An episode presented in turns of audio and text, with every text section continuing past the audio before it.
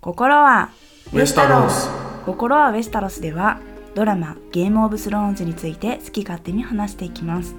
YouTube とポッドキャストで配信していますお送りするのは私キャミーと今回はシーズン5についに突入したということでようやく我々のチャンネルにゲストをお呼びすることができました七神の名のもとに務めを果たしてらっしゃいますロースパローさんにお越しいただきましたあこんにちはこんにちはローです 訳してローですやっぱなんかハイさんとは格差がある感じなんですかまああの仲違いしましてはいあの私が文系の方に走ってしまいあましてローとハイって文系とかそういう問題なんあですそねうそうそうそうあなるほどはい、でも私ね靴履いてるんでああそれいでつとは違うんですよそれとそれで仲違いしたんじゃないですかそうそうそうあいつは靴なしがいいっつって俺あーは足が痛いから靴ありで行きますってあーじゃあ靴を履きたいよっていう七人の方はうんあのロースパロさんの方に駆け込んでいただいたらはい募集してますってことですねはいはい、ということで今回は、 えーシーズン5エピソード1から4、えー一挙4話ですね新たな戦いの幕開け黒と白の館ハイスパローハーピーの息子たちの、えー伏線回収会とこぼれ話ということでお送りしたいと思います。はいで「ゲームオブスローンズ」最終章までと原作の「氷と炎の歌」シリーズに関しても触れる内容となっておりますので、えー未視聴の方はネタバレにお気をつけください。ということで早速、えー1話の新たな戦いの幕開けからいきたいと思います。でまあ、シーズン5の幕開けっていうのが3世の、ね、少女時代の回想シーンからスタートしたと思うんですけれども、えーそのシーンに関することとかサーセイの友人としてね、登場したメララ・ヘザースプーンちゃんでしたかね、うんえー原作で彼女がその後どうなったかなんかについてお話ししていきたいと思います。はいじゃあまずねメララからいきましょうかはい、メララちゃんはサーセイの若い頃の友達でうん実は彼女がキャスタリーロックの次女たちから未来を予言できるカエルのマギーの存在を聞き「ねえちょっと会いに行ってみようよ」と誘います。えー、なんかドラマの方でメララちゃんって結構ビビってるというか、うん、あのマギーにね会いに行くことに対してすごく消極的にも見えたんですけどはいはいはい、意外と原作ではノリノリの方はメララちゃんの方だったんですね。うん、そうですねサーセイはね自分よりも勇気があると認めていました、へえ。はい、そしてですね、えーとある日とある日っていうか、まあ、ビセイリスの誕生を祝う大会があったんですねうん、ビセイリスってあのデナーレスの兄ね。そうです、うん。でメララとサーセイあともう一人ジェイン・ファーマンの3人でベッドから抜け出して自分たちの運命を教えてもらうためにカエルのマギーに会いに行くことになります、うんまあジェインちゃんはマギーを見た瞬間ビビって逃げてしまったんですけど、はい。はい、そして早速メララは「私はジェイミーと結婚できるうん。」そう聞くとサーセイは「こいつバカだなジェイミーはてめえの存在すら知らねえのに」と心の中で思っているとえ、メララちゃんはジェイミーに憧れを持ってたってこと？みんなあの年だったらみんなジェイミーのこと好きなんじゃないへえ。小学校みたいですね。なんか全員同じ男子好きみたいな現象うんがジェイミーだったんですジェイね。ミーは足が速いからモテるんじゃないああ。うんはいでマギーはこう言いますジェイミーとは結婚せぬ他のどの男ともその他の諸女膜を奪うのはウジ虫その他の死は迫っている死の吐息の匂いがわからねえのか迎えはもうすぐそこまで来てるぞこう予言します、うん。でこの後ですねサーセイの予言になりつまりメララはサーセイのバロンカーの予言をした時に同席していますうん、このバロンカーっていう単語を聞いてあれ何ですかそれって思われた方もいらっしゃるかもしれないんで一応ちょっとさらっとおさらいするとあのシーズン1エピソード1の「冬来たる」のね伏線回収会でもちらっとだけお話ししましたえこのマギーの予言でサーセイは将来王子ではなく王と結婚することになるよとかね別のもっと若く美しいクイーンが現れて全てを奪い取られるよとか子供が3人生まれるよっていう予言にプラスして原作の方ではあなたはバロンカーに殺されるよというふうに予言をされてるんですよね。うんうんでこのバロンカーというのは高知バリリア語で弟という意味がある単語でサーセはこのバロンカーというのはきっとティリオンだというふうに予想していたわけなんですよね。はいということもあってサーセイは、まあ、ティリオンを殺したいほど憎んでいたりしたということで、まあ、サーセイとしてはきっと私最終的にバロンカーである弟ティリオンに殺されちゃうんだっていう不安があったんですが一方原作ファンの間ではこのバロンカーっていうのは実は双子の弟ジェイミーの方なんじゃないかというふうに予想されたりしてるっていうふうなお話をしてましたね。そうそうそうう、ん、ジェイミーは双子だけど一応弟なのではいはいてかこれってエシーズン1エピソード1で話したんだそう振り返ったらそうでしたえー、な何の話私がいつもジェイミーって双子の兄だったか弟だったか忘れちゃうんだよねみたいな話をした時にケンさんが言ってくれましたこのあ話あをなるほどねうんうんうんはいでその後ですねメララはサーセイに自分たちが聞いたことを黙っている限り予言は実現しないそう主張するんですねうん誰にも話さなければ私たちも忘れてしまう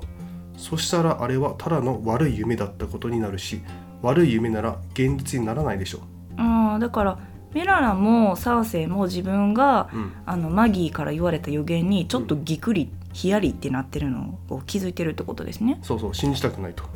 あのメララちゃんもウジ虫が少女膜を奪うって言われちゃったりとか、うんサーセイも弟に殺されるとか言われちゃったりしてるから、うん、いやもう私たち以外の人に言わなかったら現実とならないから黙っとこうよっていう提案をしたと。そうです、うん、ところがですねサーセイによればメララは予言を聞いてから間もなく井戸に落ちて溺死したとのことサーセイはこう回想してます口にさえしなければ予言は実現しない黙っていましょう点点点井戸に落ちた後メララは黙っているどころではなかったけどね大声で泣きわめき泣け叫んでいたわ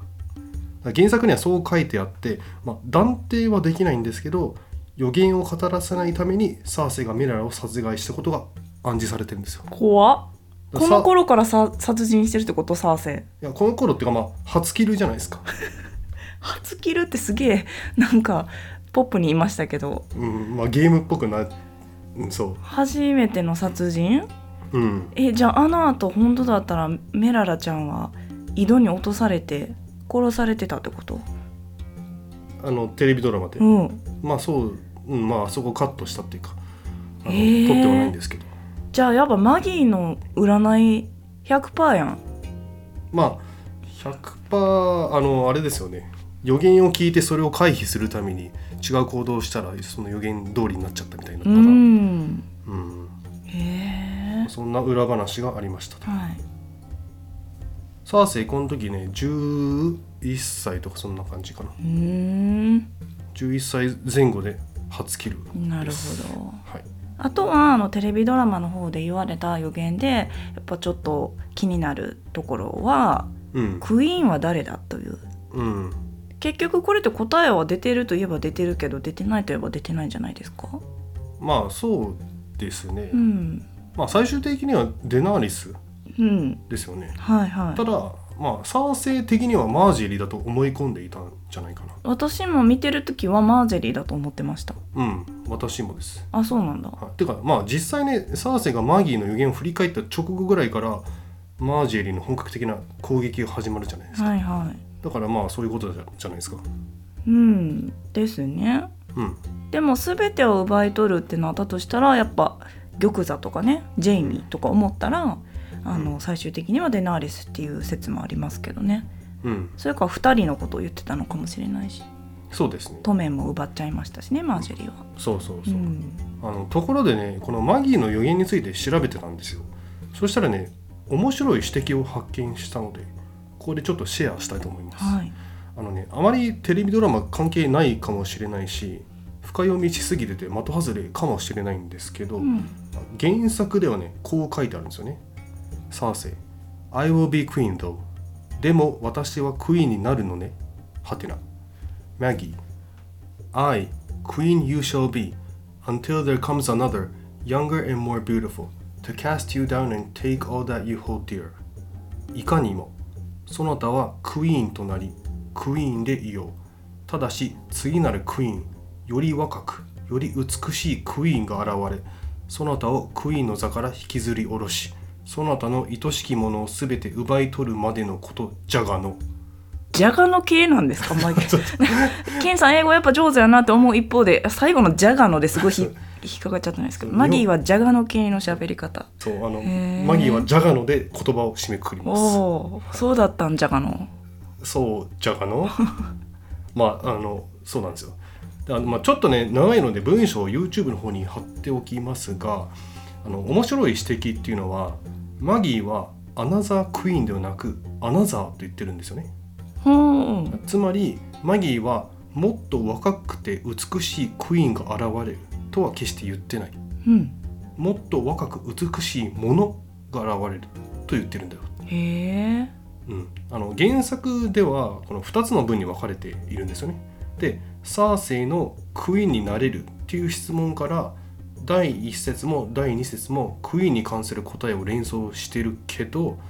第2節はもっと若く美しいものと書いてあってもっと若く美しいクイーンとは特定されてないとうん分かります、はまあ、だからそのアナザーはクイーンにはかかってないってことですねいなるほど要するにサーセイから全てを奪い取るのは若くて美しいクイーンではなく若くて美しいものなのではと、うんまあ、例えばね原作ではまだ女王ではないサンスだったりはあるいは美しい心を持つブラエニーとかの可能性いなるほどねうんまあなんかなんとなくジョージ・アラル・マーティンが計算してそうな文体かなと。ああまー、ちゃんちょっとねこういうので遊ぶの好きですよね英語で、うんうんうんテレビドラマもこういう文法だったんですか同じまあ大体一緒ですね。うーんうん、Will I be queen? Oh yes, you will be queen. For a time, there comes another, younger, more beautiful to cast you down and take all you hold dear. うんアナザークイーンとは言ってないんだねそうそうそう。へえでも日本語はいかにもクイーンになる一時は、だが別のもっと若く美しいクイーンが現れ、大事なものを全て奪い取るっていうのが字幕ですね。これ翻訳ミスってこといや、ミスではないけ言ど、葉のあやうん。まあどうなんでしょう。現時点では分かんないかな。うーんうん、まあちょっとね深読みしすぎっていうのもあると思うんですけどでも確かにその他のものってのがクイーンも複数形かもしれないし美しいものがただ単に複数かもしれないし、うん本当にデナーリスだけなのかマージェリーだけなのかはたまたサンサなのかわかんないけどいろんな側面から見てもっと若く美しい他の別の誰か、まあ、もちもしくはクイーンたちに奪われるっていう予言かもしれないですね。うん、あの原作の文章を見ていただくと分かるんですけどはい、あのマギーってクイーンって1回しか言ってないんですよね確かにただ日本語訳は1235回も使ってるんですようーん同じ文章で確かに全然違いますよね全然違ううん、結局誰だったのか皆さんどう思ったのかうんコ、メント欲しいですね。私はブライニーであってほしいなうんなんか綺麗ですねその感じ。うんうんえー続きまして、えーエピソード1ではですね名前だけなんですけれども久しぶりに出てきた人物がおりましたそれは、えー言いたくなる名前ナンバーワンイリリオ・モバティスですうん彼についてちょっと話していきたいと思いますあの父親のねタイビンを殺害したティリオンはあのバリスに密輸をされてエソス大陸のペントスというところにある豪商イリリオの館にかくまわれましたねはいあのここね原作の大きなネタバレがあるから注意してほしいんですけど、うんテレビドラマではシーズン1にしか出てこないイリリオだったんですが原作では最新刊、まあ、テレビドラマでいうところのシーズン5ぐらいですかねはいにも登場してますしまだバリバリ活躍してますうんあの原作ではイリリオが自らティリオンを館に迎え入れてるんですよねはい。しかもですねデナーリスに仕えるためにミーリンに行くように説得したのはイリリオ自身へえ。であってバリスではないんですようん。っていうかねでテレビドラマと違ってそもそもバリスはティリオンと一緒にエソスで渡ってないんですよねあ、そうなんですね。バリスはウェストロスに居続けてるし、まあ、あくまでもティリオンとイリリオの橋渡し役うん。でしたでまあイリオはティリオンにどうして欲しいのかっていうことなんですけどまあ細かく説明すると長くなってしまうので超端折って説明するとイリリオの最終目標はターガリエンを鉄の玉座に座らせることそしてその時自分は商標議会で蔵書を務めることえそれめっちゃいいじゃないですかめっちゃいいえなんか借金とか一瞬で帳消ししてくれそうじゃないまあイリオめちゃくちゃ金持ちだし、うん儲け方がううまいんでしょうね、うんうんうんでまあポイントはですねデナーリスではなくターガリンを玉座につかせることうーんというのはですね実はここから大きなネタバレですよはいあの実はですねデナーリスと同じようにエッソスで身を潜めていたターガリンがいるんですよねうんでそれは誰かっていうとエーゴン・ターガリンまた英語なんよねこれがそうまたエーゴンなんですけど、 まあ、エーゴンはデナーリスの兄のレーガー・ターガリエンとその妻のエリア・マーテルの間に生まれた息子うんでつまりロバートの反乱の時にマウンテンに殺されたはずの、えー、とデナーリスの甥がまだ生きていたってことですねジョン・スノーの異謀兄ってことでしょジョンあそうですそうですそうですう、ん、うんでまあイリリオはターガリエンに忠実なんてはいはいイリリオ的にはエーゴンとデナーリスを結婚させてターガリエンが七王国を取り戻すことを願っていると、あそっちねうん、なんでイリリオってターガリエンに忠実なんですかうーんとねすごいターガリエンをしますよねなんか原作で結構シーズン4とか5あたりからうんドラマと原作ですごくあの道筋が全然違ってくるよっていうのも私は検査に何回も言われてるのでうんあなんとなくそうなんだってのは分かってるんですけど、うんこのエーゴン・ターガリエンが生きてたってのがまずでかいですよねほんまもんか嘘もんか知らんけどあそうねあのこれね実はエーゴンじゃないんじゃないか説がありますねうん、でももし本物のエーゴンだったとしても偽物のエーゴンだったとしても、うん彼が自分がねレーガーの長男だって言い切ってる限り、うんまあ、この時代だから証明もできないしうんそうなると本当に王位継承権がジョン・スノーをすっ飛ばして彼が1位になるのはもうこの時代の通例じゃないですかうんそうですねだからもう本当もっとややこしくなっていくっていうかうんそうそうまあそれもあるしそもそもジョン・スノーってまだターガリエンだって分かってないからうん、誰も知らないことなうんで、ん、ちょっとだいぶ複雑になっちゃうんですよねはい原作の方はそうだからイリリオがなんでここまでしてターガリエンを玉座に座らせ続けたいのかってのが、うんすごいサポート力もあったし実際サポートしてたじゃないですかドラマでもうん、あちなみにねターガリエンに忠実なのはイリリオだけじゃなくてバリスもそうですね、うーんそもそもエーゴンを、えっと、エッソスに逃げさせたのはバリスなんですうんよ、うんうあのんバリスが替え玉を見つけて、まあ、その時エーゴンはねちっちゃい、まあ、少年だったんですけどはいエーゴンっぽい容姿のやつを見つけてきてそいつをエーゴン風にさせて本物のエーゴンをエッソスに逃亡させたロバートの反乱の時にそうそうそうえじゃあもう絶対エーゴンじゃんいやまあって言われてるけどあのバリス嘘つかんでしょいやいやこれねあのまあゴールデンカンパニーとかこの後出てくるんですけどねうーんちょっとこれ説明するのにめっちゃ時間かかるっていうか、本だよいぶ本読んでくださいって感じうん、まあいつか説明するしたいんですけどう、んうん、なんかねこのエーゴンはね髪とかねひげとか染めてるんですよねええターガニンって見た目分かりやすいじゃないですうかんだから染めてるけどでもそれ染めてる理由はターガリエンだってバレるんじゃなくてえっ、となんていうのそのターガリエンじゃないってバレないような変装かもしれないってことあそうそうそうわわかりますよね言ってる。うんわかるわかるそういう説もあったり。うん、はい。まあ、とりあえず原作ではイリリオはブイブイ言わせててまだまだ全然生きてます。なんならセリフもあるし登場も登場。場もするしうん。うんうん、まあ残念ながらテレビドラマではカットされてしまいました。ねえまあそこまでするとすごく壮大でそれこそシーズン20ぐらいいかないと、 20ま あ13ぐらいじゃない。ねえそうよねそれぐらいうん欲しかったところですもんね、はい。次はですねこのエピソードのカーソルブラックのシーンで登場したセリフに焦点を当てていきたいと思います実はこの回以降にですね再利用された言い回しみたいなのがねこのシーンで多くあったんですよねはい。えーまず一つ目は武術の訓練をしてたオリーにジョンがかけたセリフですね盾を上げないと頭をぶったたくさうん、 Keep your shield up or I'll ring your head like a bell これはシーズン6エピソード2故郷のブランのビジョンに出てきましたうん、どういうシーンだったかっていうと平和だったウィンターフェルの中庭で少年たちが剣の稽古を行っている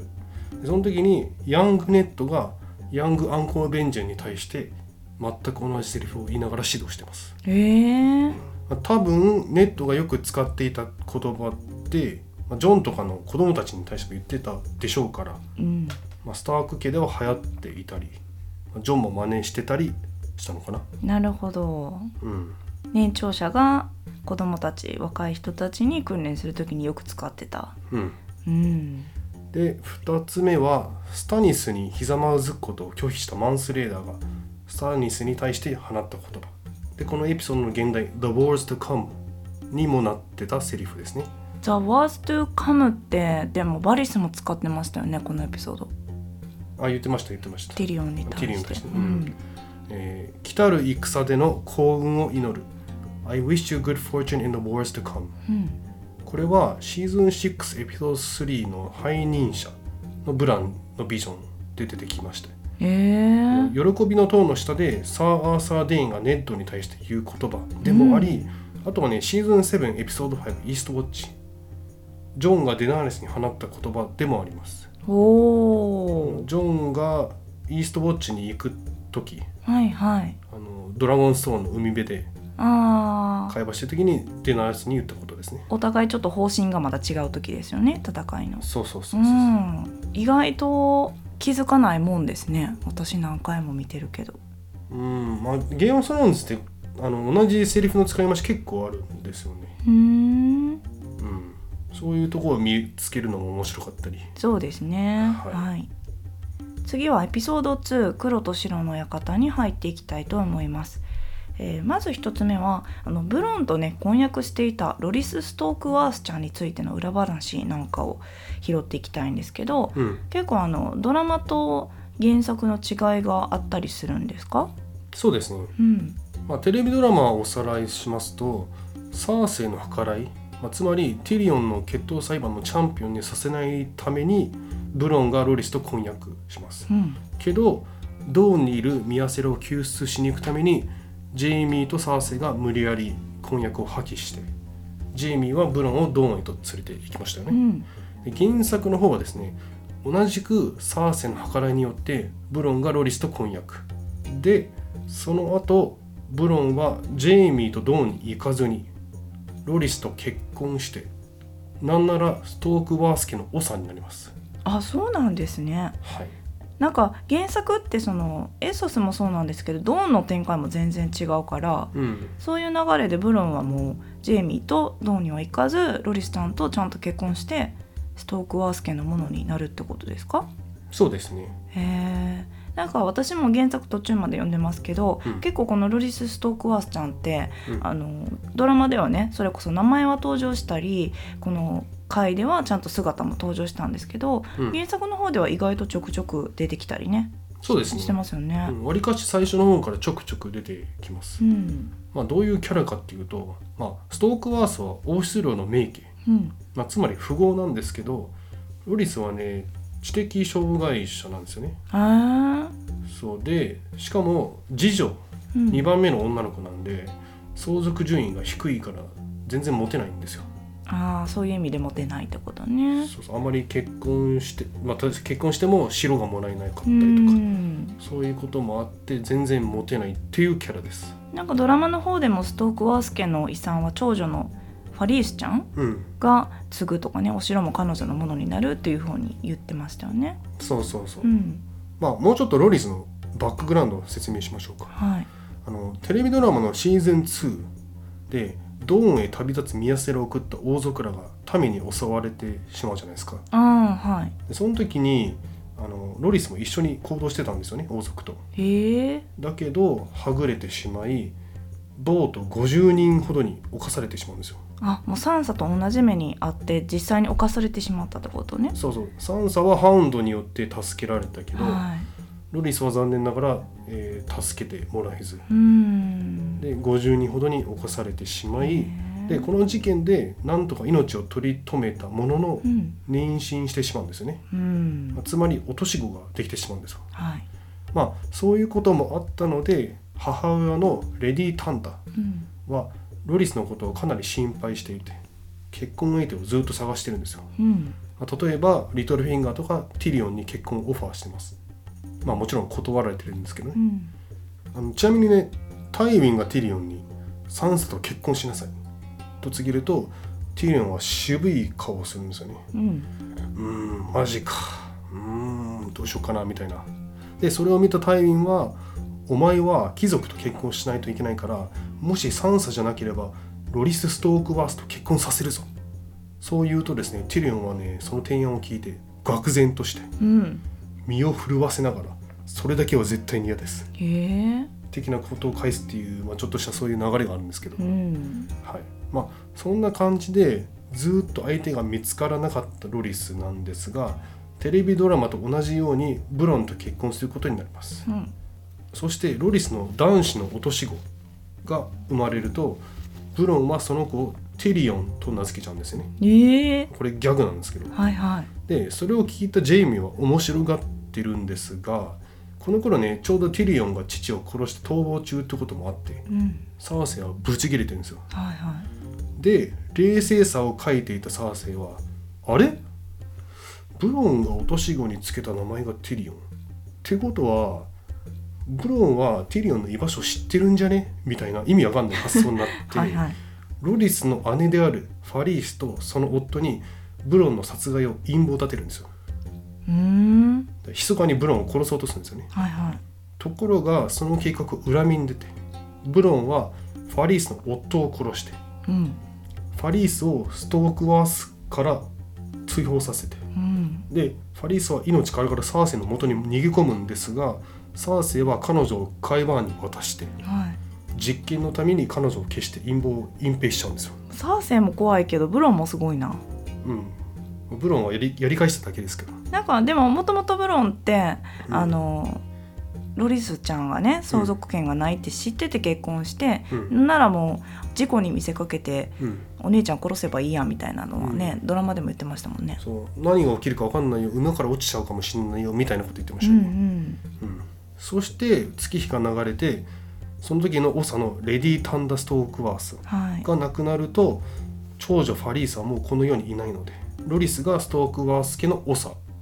となり夫のブロンがストークワース公を名乗ることになります転じてよしですねブロン。ブロンは珍しく出生ガイドとはいうい、か、出生出生し続けてるキャラですから、確かに原作はもっとそんな感じですね。うん、へえでティリオンはどうなったんこのブロンの息子っていうかブロンの息子じゃないかこのボート50人のうちの誰かの落とし子ってことねうん、ティリオン君はどうなっちゃったんですかいや別にどうにもなってない育ててるのちゃあんげと元気に元気な子らしいですよ、へえ元気な子らしいううん、ーんなんかすごくロリスちゃんって破天荒キャラなイメージがあったんですけどそうですねなんか原作ではもっとね描かれてますよねその様子がそうねサンサといろいろやったりうーあんのブラックウォーターの戦いの時とかサンサと一緒にいたりしますうん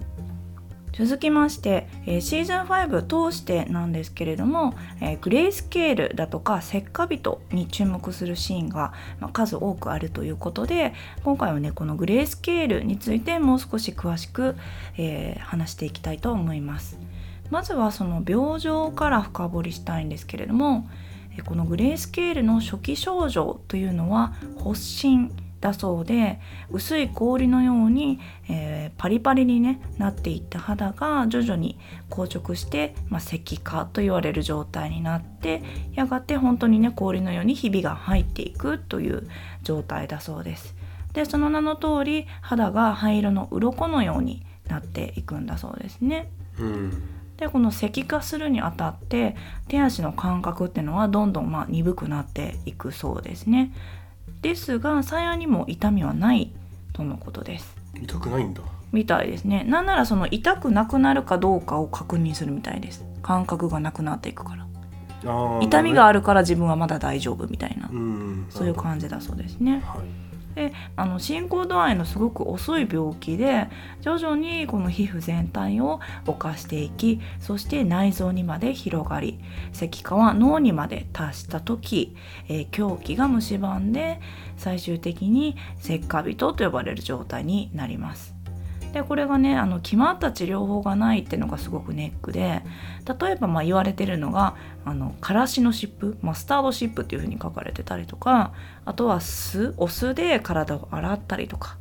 えーはたまたあの熱いお湯に使ったりするなどの方法がまあ一応あるんですけど実際にあのどれがね有効かっていうのは不明だから、まあ、確立することができない治療法はないと言える病気だそうです。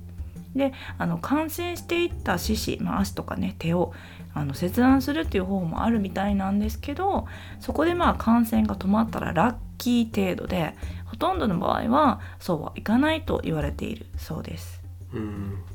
腕とかを切り落としてもあんまり意味ないそうその一瞬はその何ですかね感染止まるみたいなんですけどうん実はあの内側からも蝕まれていっててうん切ったのに全然止まってないやんみたいなうん状況があるからこの切断が吉と出るか京と出るかはもう神のみぞ知るみたいなそういう場合があるみたいですね。うんでこのグレースケールには実は歴史上の言い伝えみたいな側面もあります特にガリンの呪いと呼ばれてたりするものがあるみたいですね知ってました、なんとなく知ってますうんえーエストス大陸にウェスタロスにあるどの川よりも、えー比べ物にならないほどの広大な川があるのご存知ですかロイン川ですかね知ってましたこれまあロイン川は知ってますようんね、このエソス大陸の全ての川がこの広大なロイン川に通じるとも言われてるぐらい広くってなんか本当に母なるロインとかねうん言われてたりしてあの場所によってはその川岸がね川から両岸が見えないぐらい広い川だったりするみたいですね。うんでこの水辺には町が発展するようにロイン川付近にも町がどんどんどんどんできていきますでこのロイン川周辺に住んでいる人たちをいわゆるロイン人ロイナーという風になっていくんですよねうん後のドーン人とかもこのロイン人の血が入ってると言われてますよねそうですねうん、ロイン人が海を渡ってドーンにあの住み着いたんでうん、あのこのロインってあの市長国の王のことアンダル人およびロイン人および最初の人々の王って呼ぶ時のあのロイン人ですよね、はいはいはいうんうん、でこのロイン人っていうのはあの侵略者が来るたびに水の魔術なんか、まあ、マジックなんかを使ったりしてあのその侵略者に対抗してた時もあったらしいんですけどあの唯一ね、えー来訪を歓迎してしまった民族がいましたそれがバリリア人だったそうですで伝説によるとある日バリリア人がロイン人にとって聖なる存在であるカメタートルですね亀を殺してしまってその流れで、えーロイン人の数千人が殺されてしまったりとか、えー多くの生き残りが奴隷にされてしまったりなんかしてついに町は燃やされていったりしたそうです。でこの状況にロイン人は団結してエッソス最大とも呼ばれる、えー軍を率いて対抗しようとし始めます。でその軍を率いたのがガリンという名の王子プリンスで後にこのガリンの呪いと呼ばれるようになった、まあ、ゆえん張本人にあたる人物です。でロイン人の中にはいろんな王とか王子とかあとは王女なんかがいたようなんですがこの全員をねみんなをまとめ上げたのがこのガリン王子と呼ばれている人物。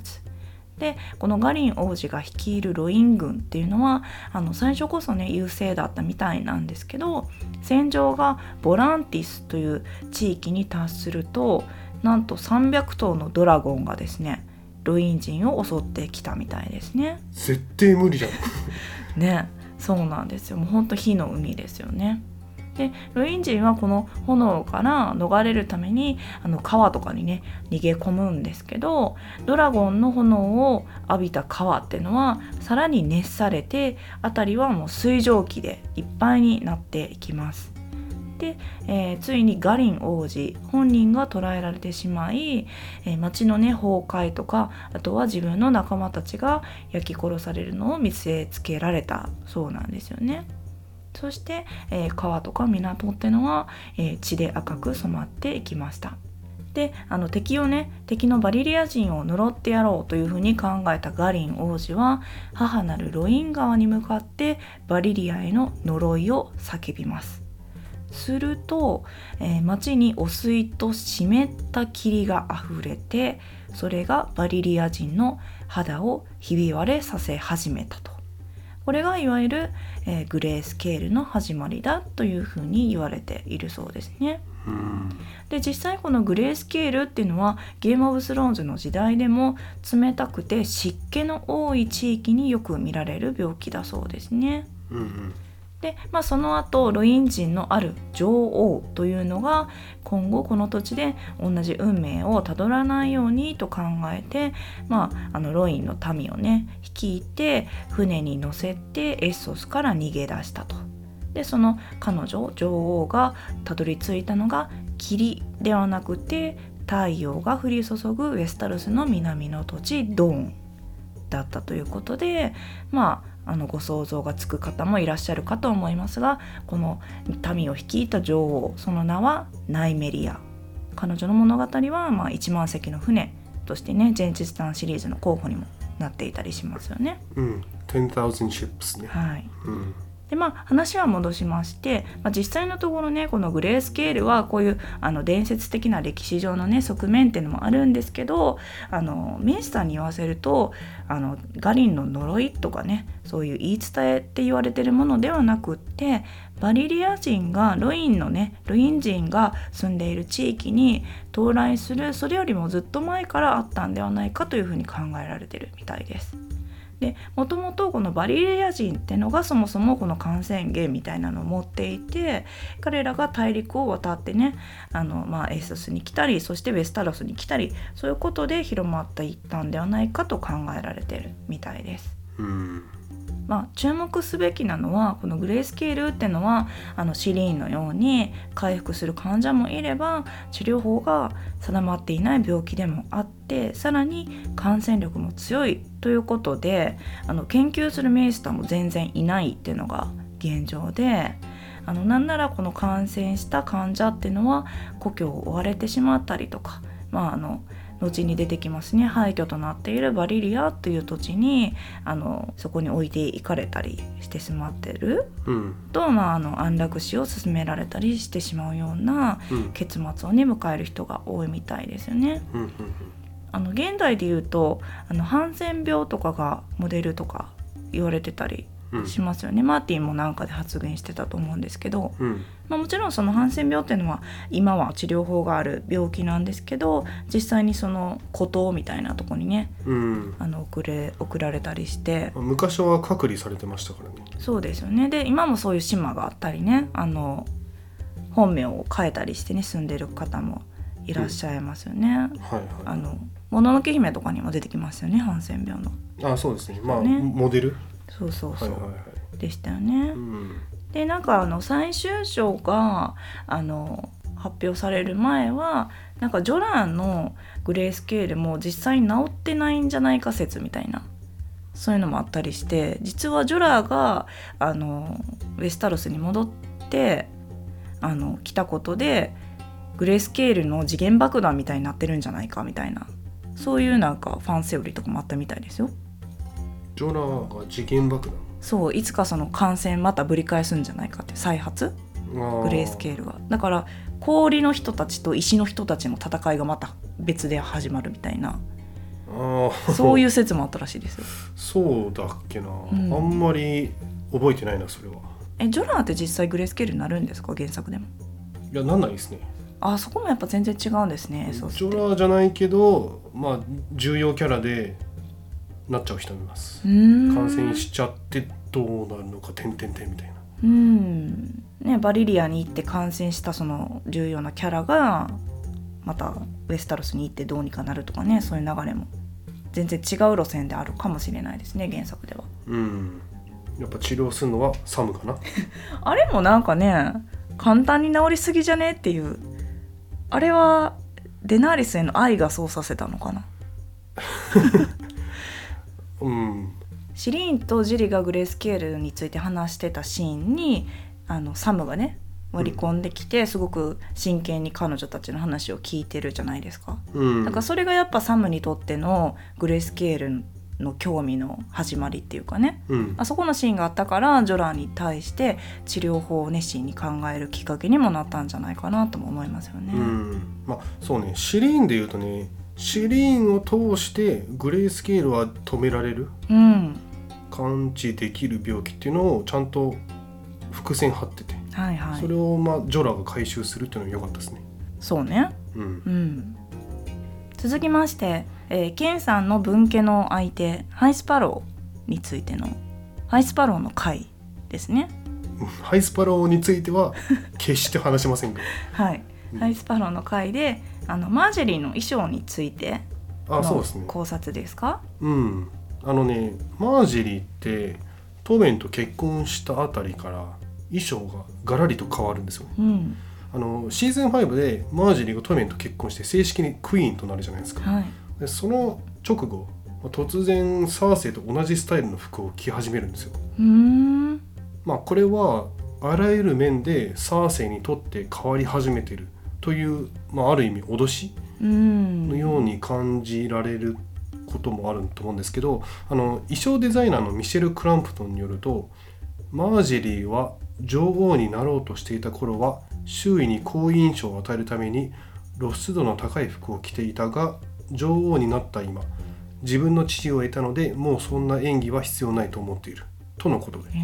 ーまあ、例えばねマージェリーの新しい衣装ってノースリーブのままなんですけど背中の露出はなくなりましたよねうんなんかマージェリーの服って背中がばっくり開いてるイメージなんですけど確か,、うん、確かあのジョフリーと結婚した時のうんウェディングドレスとかもはい背中が開いてたりとか、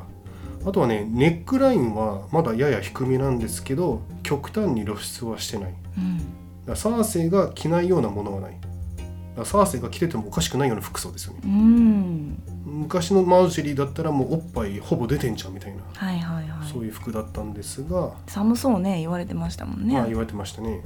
あとね腕に軽いショールはいを巻いてる時もあうって、んつまり露出した肌を隠すことさえもあると、確かに二の腕隠し出したらもうそういうことでしょうん、昔は全部出してたんですそうけどね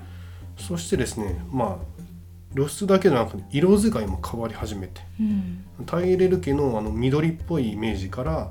トメンとか王族が着る柔らかなゴールドにシフトしていてうんでミシェル・クラムトン曰くキングズ・ランディングのバラシオン家の女王としての地位を強調するため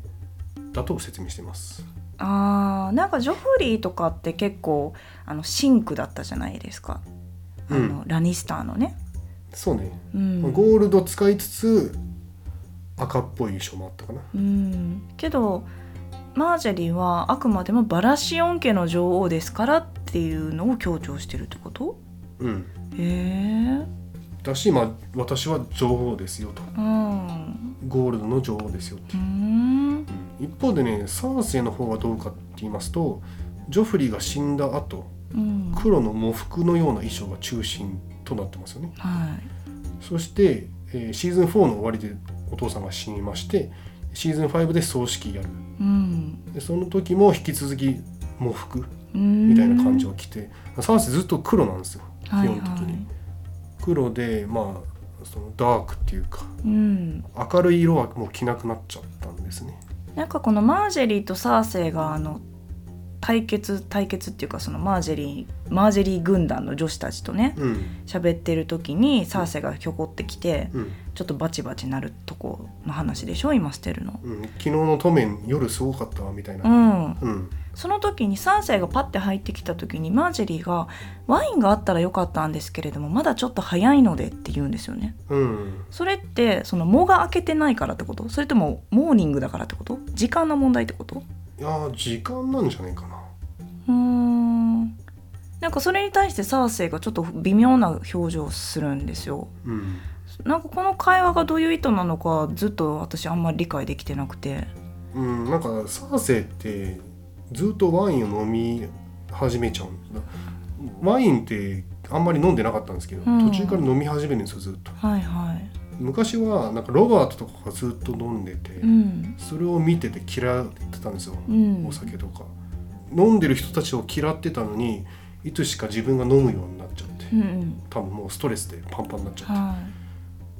で多分マージェリーはそういうことをしてたからちょっと非難の意味をも込めてるってことあなたいつもお酒飲んでるけどみたいなうん、まあワインどうぞみたいないつも飲んでるっしょみたいうーなんそういう感じなんかな、あーなるほどね、確かに三世だけが黒い服を未だに着続けてる感じですね今のタイミングってうんうーん、そうねえー最後はエピソード4「ハーピーの息子たち」について語っていきたいんですけどこのエピソードに関しては、えー特にねどこかに焦点を当てて話すというよりかは結構数々のね細かい伏線がたくさんあのー散りばめられていたのでなんかそれをねつまみながら話していきたいなと思うんですけどはい一つはあのジェイミーのセリフなんかで最終章につながるセリフがありましたね。うんそうですねジェイミーとブロンがどうやって死にたいかみたいなうん話をしてる時にジェイミーは愛する人の腕の中でって言ってましたがまあ一応ジェイミーはサーセイの腕の中で死んだからそうなのよあうん、合ってたのかなそうですよねはい、なんかブロンが相手もそれを求めてるのかっていう風にも聞いててうん、ジェイミーはちょっと罰の悪い顔をしてましたけどね、はいうん、あとはまあなんといってもジョン・スノーの出生の秘密のヒントが結構ね散りばめられていましたよね。そうですねうん、例えばジョン・スノーを見ながらセリース・バラションは「旗子の女が産んだ落とし子でしょ」というふうに言うんですけどスタニスがそれに対して「まあそう言われてるネット・スタークらしくないけどね」というふうにうん言ってたりしてやっぱ私たち視聴者が見るネッド・スタークもそんなことをするような男ではないというふうに映ってましたから確かにそうだよねネットが落とし子を作るなんてっていうふうにこの時思ってた視聴者って確かに多いと思います。うんうんはい、そして何よりもメリサンドルがジョン・スノーに対して「何も知らないジョン・スノー」っていうふうに言って立ち去っていくのがかなり大きい伏線だったと言えるんじゃないですかね。そうですねうん、だからなぜメリサンドルがあのこの何も知らないジョン・スノーって言葉を知ってるのかっていうところにすごいみんなが「えなんで知ってんの?」ってなるところなんですけどもっと本当に深掘りしなければならなかったのはなぜメリサンドルがジョン・スノーにわざわざあの性交渉を持ちかけようとしたのかってそのポイントだと思うんですよ。うんうんつまり王の血が必要だからでしょそうなんですよね王の血があるものと交わればメリサンドルは影を生むことができるとかうんうん王の血があ入ってる昼で魔術を唱えれば願いを叶えることができるとかねうんこれまでありましたよね。なのでメリサンドルはジョン・スノーになぜだか王の血が入ってるってことを知ってて「あなた何も知らないのねジョン・スノー」っていうふうに言ってるっていうことでしょ、まあ、知ってるかどうかわかんないけどうん感づいてはいたのかなね、どこまでしてたんでしょうねメリサンドルこの時。うんどうなんでしょその本当に王の血が入ってることを知らないのねジョン・スノー何も知らないのねっていう風に言ってるのか